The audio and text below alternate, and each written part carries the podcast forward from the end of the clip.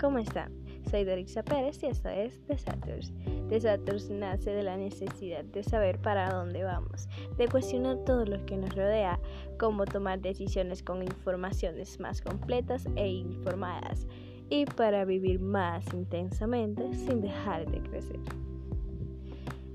Hoy estaremos hablando de la igualdad de género.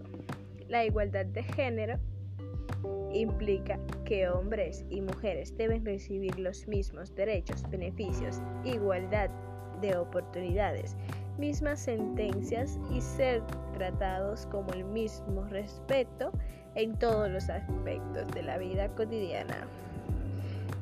E implica trabajo, salud, educación y mucho más. Esto fue todo por el día de hoy.